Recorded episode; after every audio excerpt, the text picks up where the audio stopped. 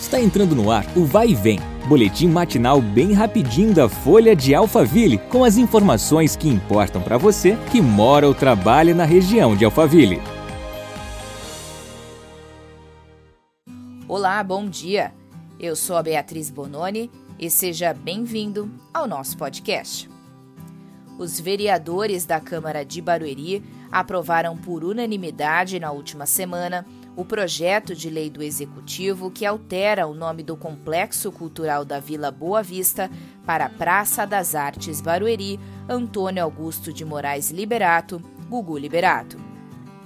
Após a aprovação dos 21 parlamentares da Casa, o PL seguiu para a sanção do prefeito Rubens Furlan. Gugu foi morador da cidade por muitos anos, antes de se mudar para os Estados Unidos, onde faleceu após um acidente doméstico em novembro do ano passado.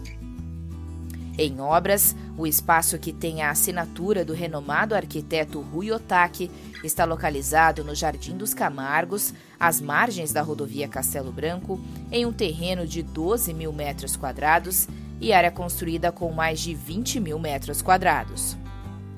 O complexo abrigará a sede da Secretaria de Cultura e Turismo do município, além de pinacoteca, restaurante, espaço criança com brinquedos interativos, além do novo Teatro Municipal de Barueri e ginásio de esportes Sérgio Holanda.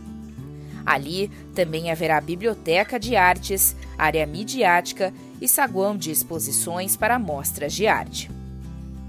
Segundo o secretário da pasta, Jean Gaspar, a meta é que, depois de finalizado, o Centro Cultural atenda cerca de 10 mil alunos nas oficinas de arte e núcleos de dança e música.